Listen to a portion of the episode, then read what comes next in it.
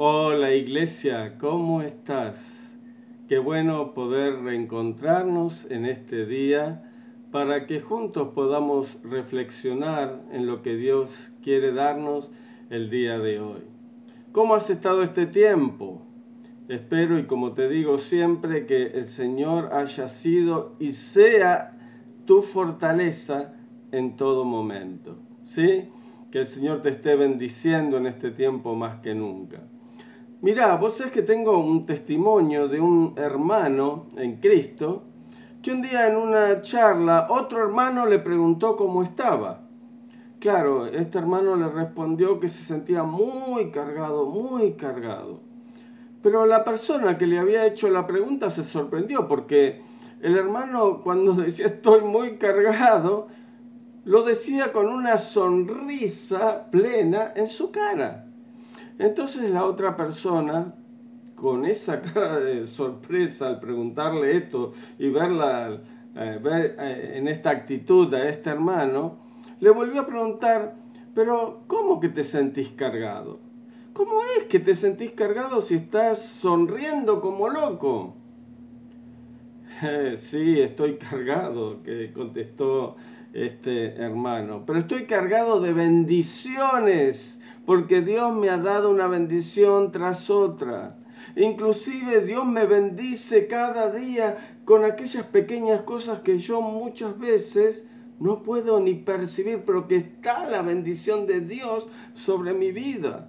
Y Dios me bendice tanto que hasta realmente puedo decir que estoy cargado, cargado de bendiciones. Qué bárbaro, ¿verdad? El testimonio de este hermano. Ahora, ¿Cuántos de ustedes están cargados de bendiciones en este momento que estoy hablándoles? ¿Cuántos están cargados de bendiciones? Porque si estás en Cristo, seguro que recibiste bendiciones sobreabundantes. ¿Y sabes por qué te lo digo? Porque si vamos a la Biblia, en Efesios 1.3, y espero que tengas tu Biblia ahí a mano para que me sigas en estas lecturas bíblicas, Efesios 1.3 dice lo siguiente, nos ha bendecido en las regiones celestiales con toda bendición espiritual en Cristo. Nos ha bendecido, nos ha bendecido con toda bendición espiritual en Cristo. Mira, esta misma, este mismo texto de Efesios 1.3 te lo quiero leer, pero eh, en otra versión de la Biblia, para que comprendas mejor qué es eh, lo que nos está eh, diciendo el apóstol Pablo. Efesios 1.3 en la traducción del lenguaje actual dice, demos gracias al Dios y Padre de nuestro Señor Jesucristo por las bendiciones espirituales que Cristo nos trajo del cielo. Qué bárbaro, ¿no? Demos gracias al Dios y Padre de nuestro Señor Jesucristo por las bendiciones espirituales que Cristo nos trajo del cielo. Mira, como creyentes en Cristo tenemos las sobreabundantes bendiciones del perdón, de la paz, de la vida eterna, de la presencia de Dios en nuestras vidas. Pero eso no es todo, porque también tenemos las sobreabundantes bendiciones de la dicha que Dios nos da y de su socorro, sí, su socorro cuando nosotros necesitamos a Dios. Si vos estás en Cristo, sos bendecido. Si vos estás en Cristo, sos bendecida. Y yo te voy a pedir que te lo repitas a vos mismo o a vos mismo soy bendecida en Cristo. Soy bendecido en Cristo. Repetítelo vez tras vez. Soy bendecida en Cristo. Soy bendecida en Cristo. Ahora bien, surge una pregunta, ¿no? Ahora, ¿con qué motivo nos bendice Dios? ¿Con qué motivo nos bendice Dios? ¿Cuál es la razón por la que Dios ha derramado estas bendiciones tan tan libremente sobre nosotros? ¿Será que Dios nos bendice solamente para que descansemos como bebés ahí contentos? ¿Por qué motivo nos bendice Dios? ¿Vos te preguntaste eso? Mira, la Biblia nos enseña algo diferente. Y para eso vamos a volver a los principios del plan salvador de Dios que está en, la, en su palabra para ver cuál es el propósito de Dios en bendecirnos a nosotros que somos su pueblo. Para ello yo te voy a pedir que abras tu Biblia en Génesis capítulo 12, Génesis capítulo 12, y vamos a leer del versículo 1 al 3. El primer libro de la Biblia, Génesis, Génesis capítulo 12 del 1 al 3. Dice así, comenzando con el versículo 1, dice, pero Jehová había dicho a Abraham, vete de tu tierra y de tu parentela y de la casa de tu padre a la tierra que te mostraré. Y haré de ti una nación grande, y te bendeciré, y engrandeceré tu nombre, y serás bendición.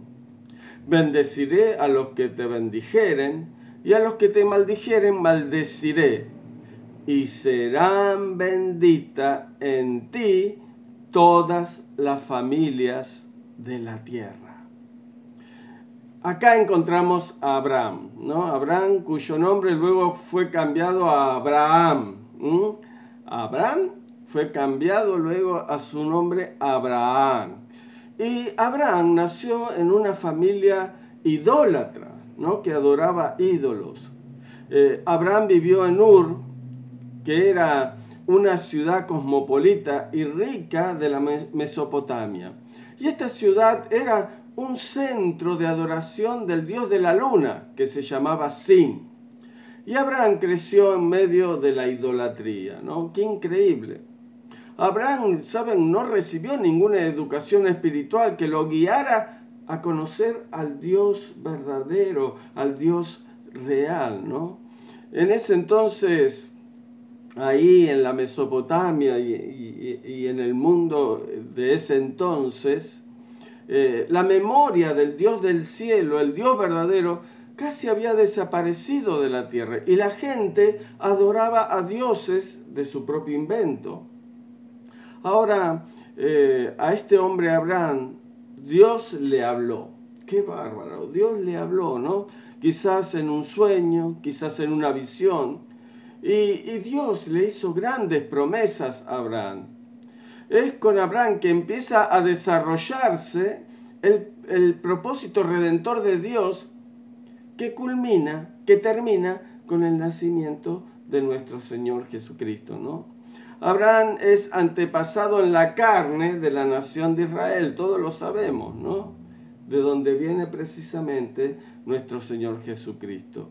Ahora, si nosotros examinamos esta promesa que le hizo Dios eh, a Abraham al, decirle, y serán benditas en ti todas, todas las familias eh, de la tierra, vemos que Dios nos bendice para que nosotros seamos de bendición.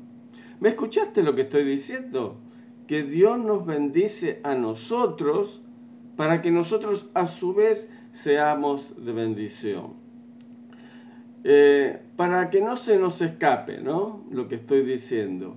Dios repite dos veces esto. Mira, en el versículo 2 de Génesis 12, Dios promete bendecir a Abraham, ¿no? Y luego dice, y serás de bendición. Dios bendice, ¿eh? versículo 2, pero dice luego, y serás de bendición, ¿no? Y de igual forma, el versículo 3 dice, por medio de ti serán bendecidas todas las familias de la tierra.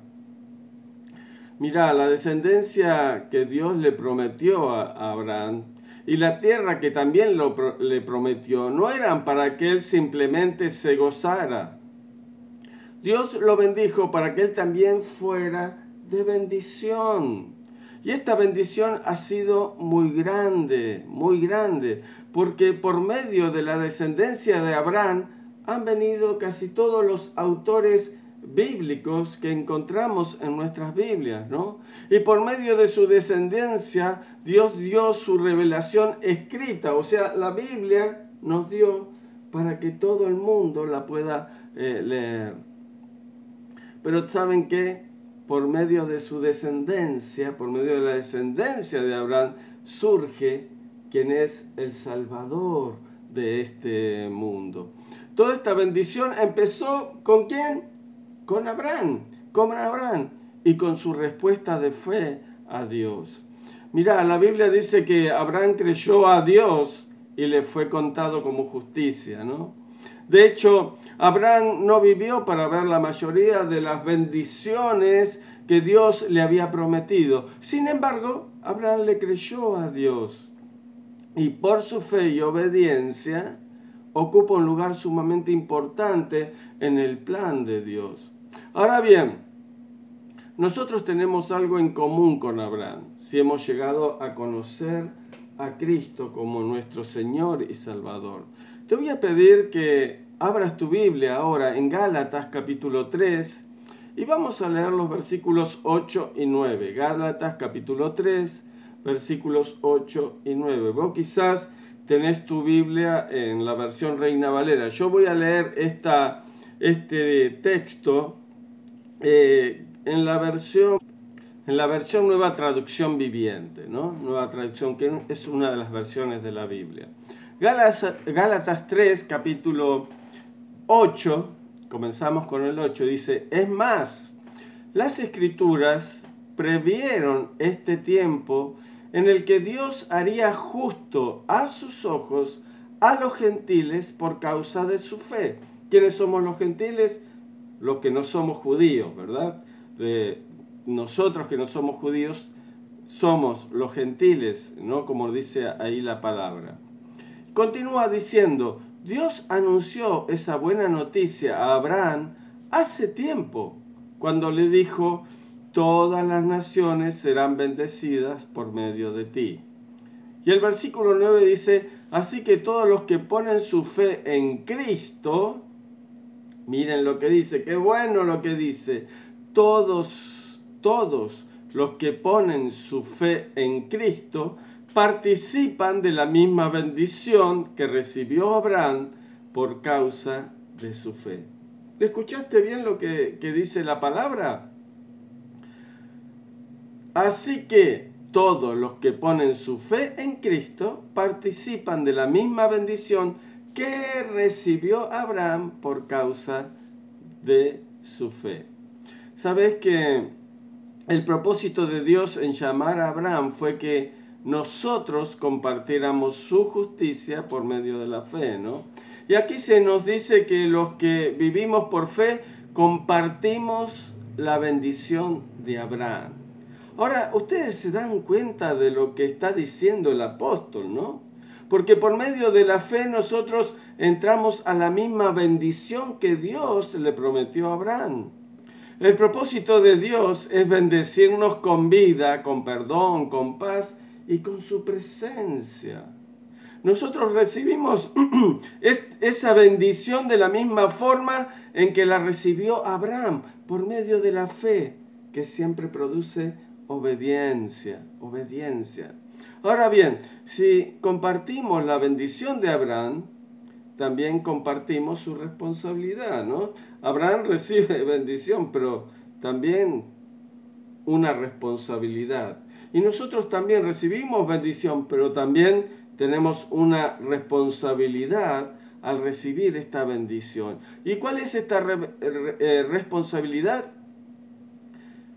Como les decía antes, somos bendecidos con Abraham para que nosotros también seamos de bendición a todas, todas las naciones. Nosotros tenemos esta responsabilidad, responsabilidad de ser bendición a todas, todas las naciones. Y es por eso que Jesús dijo, vayan y hagan discípulos a... ¿Y a quién tenemos que ser? ¿A quiénes tenemos que hacer discípulos? Y Jesús nos sigue diciendo, a todas las naciones. Vayan y hagan discípulos a todas las naciones.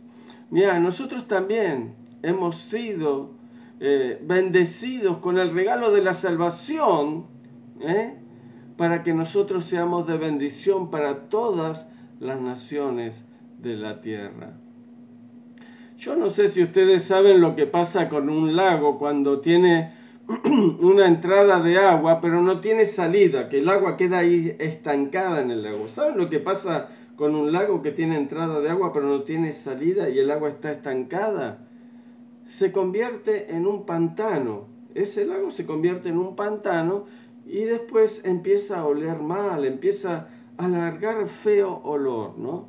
Y sabes, lo mismo nos sucede a nosotros cuando solo queremos recibir y no queremos dar. Eso nos pasa, ¿no? Es por eso que hemos sido bendecidos para bendecir.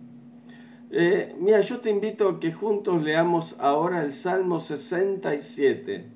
Salmo 67, que tiene siete versículos, pero es tan hermoso y, y viene tan, tan, tan bien a lo que estoy diciendo en estos momentos, ¿no? Salmo 67, versículo 1 dice, Dios tenga misericordia de nosotros y nos bendiga. Haga resplandecer su rostro sobre nosotros, para que sea conocido en toda la tierra tu camino. Mm, para que sea conocida, conocido en toda la tierra tu camino, en todas las naciones tu salvación, según el versículo 2. Te alaben los pueblos, oh Dios, todos los pueblos te alaben.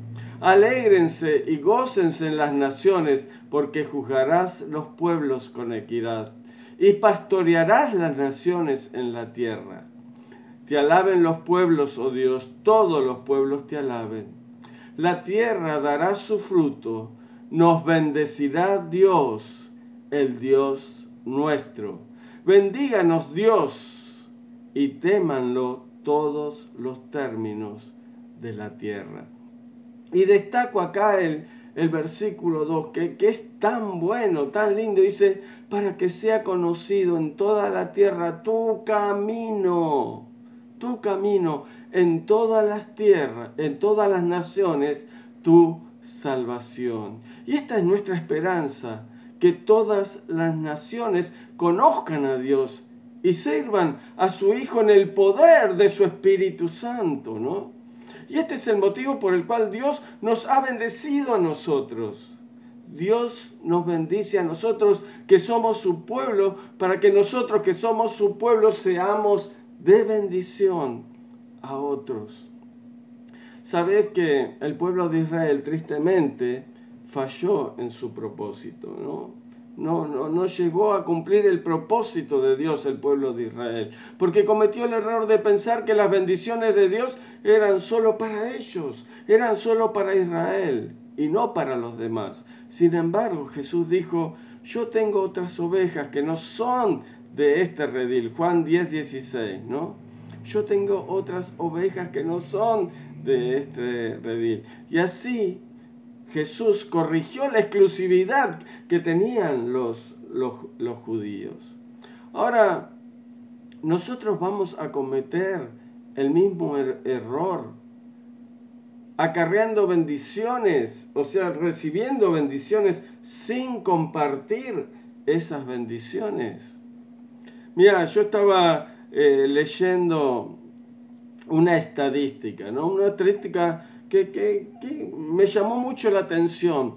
Y esta estadística dice que el 97% de la población mundial conoce la marca Coca-Cola, ¿no? La gaseosa Coca-Cola. El 97%, miren qué, qué increíble, el 97% conoce la Coca-Cola. El 72% del mundo ha visto el envase de la Coca-Cola. Y el 51% del mundo ha probado la Coca-Cola. Y si nos ponemos a ver, la Coca-Cola apenas tiene 100 años de existencia.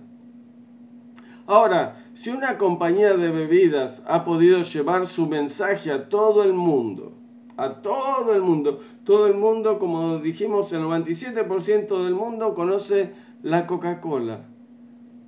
Debemos preguntarnos por qué no lo ha hecho la Iglesia de Cristo, que la salvación de Cristo sea conocido en todos, todos los rincones del mundo. yo quiero preguntarte eh, en, esta, en este momento, ¿qué bendición te ha dado Dios que debes de usar para que se extienda su evangelio? ¿Qué bendición te ha dado Dios? Pensalo. ¿Qué bendición te ha dado Dios que debes usar, ¿no? Para que se extienda su evangelio.